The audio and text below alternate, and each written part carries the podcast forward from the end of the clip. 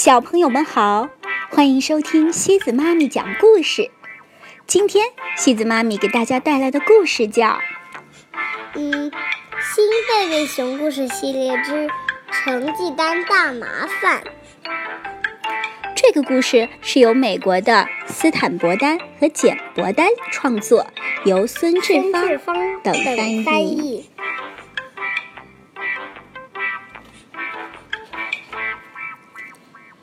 这天是熊王国学校发放成绩单的日子。当小熊哥哥班上的同学吃过午饭回到教室的时候，每个人的桌子上都放着一个大信封。大多数同学都立刻坐下来，从信封里拿出成绩单看了起来。除了小熊哥哥，他只是坐在那儿盯着信封发呆。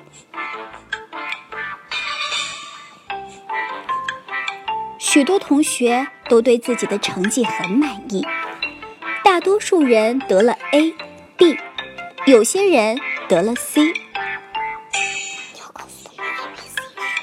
A 就是很好，B 就是良好，C 就是及格了，还不错哟。但是小熊哥哥盯着自己的信封，就好像它是一块快要爆炸的炸弹。拿起信封，慢慢的、慢慢的把成绩单从信封里一点一点的抽出来。作文，D，D 就是不及格，没有达到要求。数学，D，历史，D，自然，D。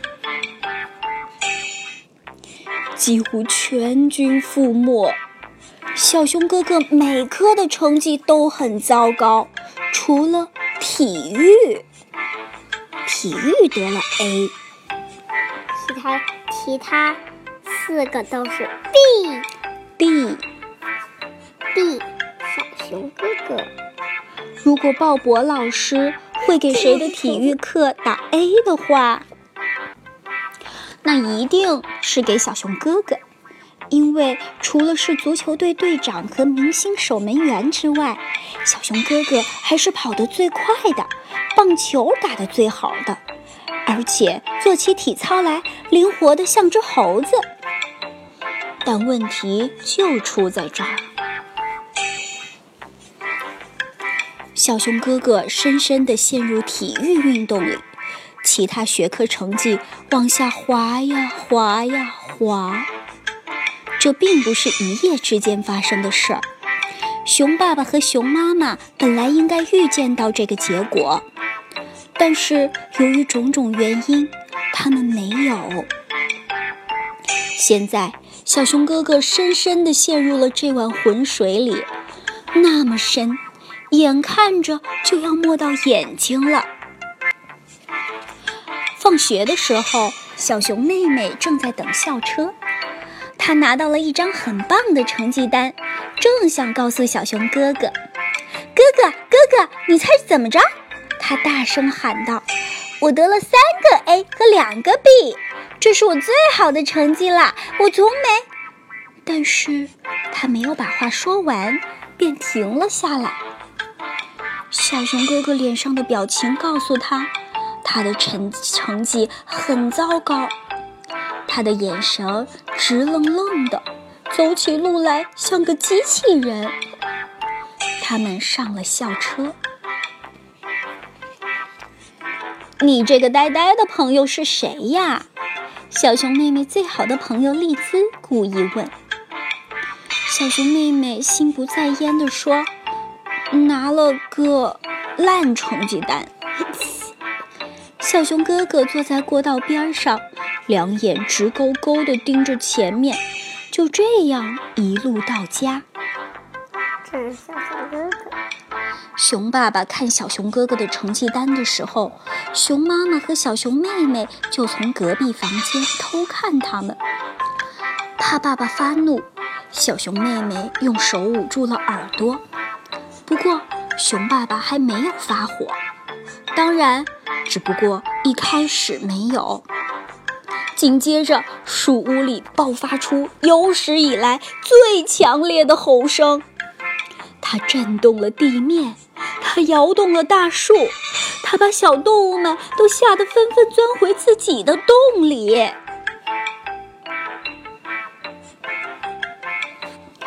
熊爸爸说了所有爸爸在见到一张如此糟糕的成绩单时都会说的话。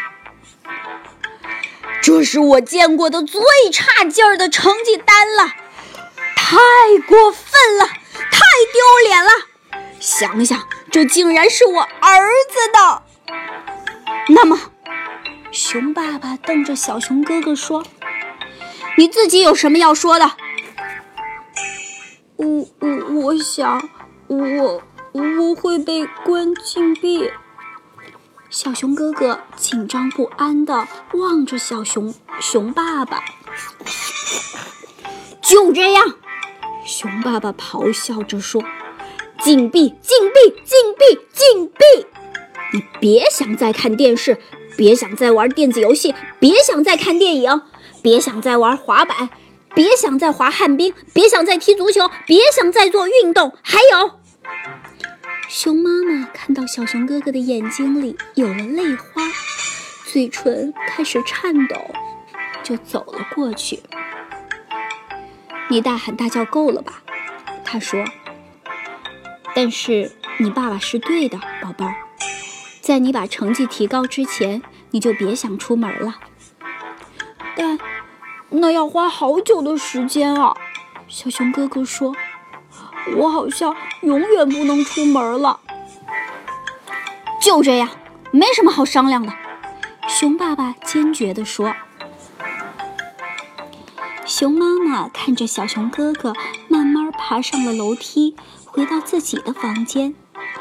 他知道，小熊哥哥的房间里到处都是那些不允许他在成绩提高之前玩的东西：滑板、旱冰鞋。足球、棒球和棒球手套、游戏机，还有墙上贴着的运动明星海报。小熊哥哥没有在自己的房间里待多久，就又下楼了。妈妈并不觉得惊讶，他几乎能看到他头上顶着一片乌云，从一个房间晃到另一个房间，就像丢了魂儿一样。小熊哥哥注意到，熊爸爸刚想打开电视，熊妈妈就盯着他的眼睛，摇头暗示说不。小熊哥哥出了门，坐在台阶上，熊妈妈也跟了出来，坐在他旁边。熊爸爸和小熊妹妹从里面看着他俩。你要知道，这不是世界末日，亲爱的。熊妈妈说。好像就是，小熊哥哥说：“你只要把分数提高就可以了。”熊妈妈说：“等我把分数提高了，这个赛季的足球赛就结束了。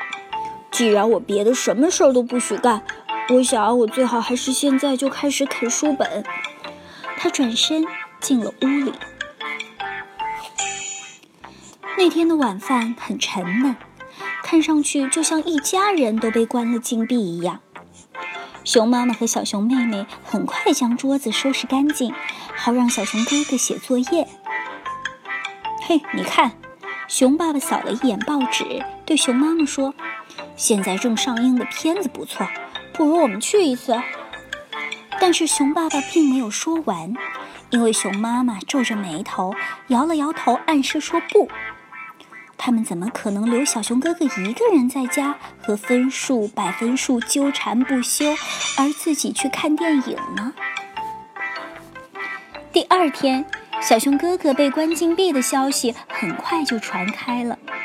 听到这个消息，格瑞兹梅尔教授教练很失望。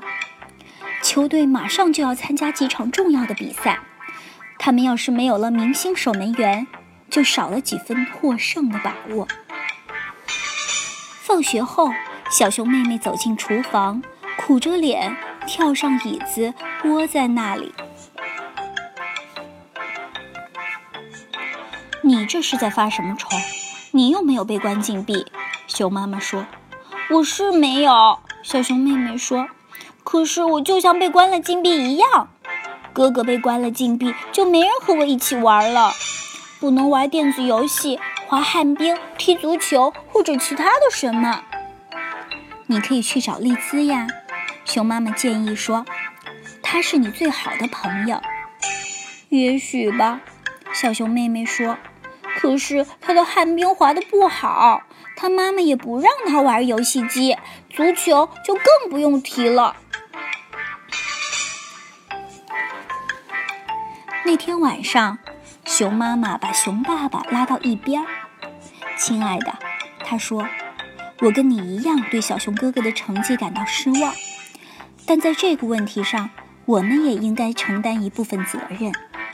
我们也有责任。”熊爸爸说：“是啊。”熊妈妈说：“作为家长，不是只在足球比赛上为他欢呼就可以了。我们应该早点想到要检查他的作业。”那我们现在应该做怎么做呢？熊爸爸问。“我觉得小熊哥哥在分数和百分数上有很大的问题。你不是很擅长这些吗？为什么不帮他一下呢？”结果表明，在这个问题上，熊爸爸也很吃力，反而是熊妈妈帮了他们两个人。连小熊妹妹也加入了进来，她负责检查小熊哥哥背新的单词。一家人都忘记了时间，很晚才上床睡觉。第二天晚上。除了往常的家庭作业，小熊哥哥还要做一个太阳系的模型。幸好熊妈妈有足够多的蔬菜水果来帮助小熊哥哥完成这个任务。就像前一天晚上一样，全家人都参与了进来。第二天，小熊哥哥放学回家的时候，熊爸爸感觉有点招架不住了。小熊哥哥在分数和百分数测验上拿了个 B，太阳系模型得了个 A，当然这也有他们的一份功劳。瞧吧，熊爸爸说，每个人都建议我对你放松点儿，你的妹妹，你的朋友，我甚至接到了你们教练的电话，我也确实想这么做，可是你必须保证把所有学科的成绩都提上来，并且。不再落后，我保证。小熊哥哥说：“我永远也不想再得到一张那样糟糕的成绩单了。”好，熊爸爸说：“这样我就放心了。我也不想再经历一次关禁闭了。”我也是，小熊妹妹说：“我也是。”熊妈妈说：“我也是。”小熊哥哥咧着嘴笑着说。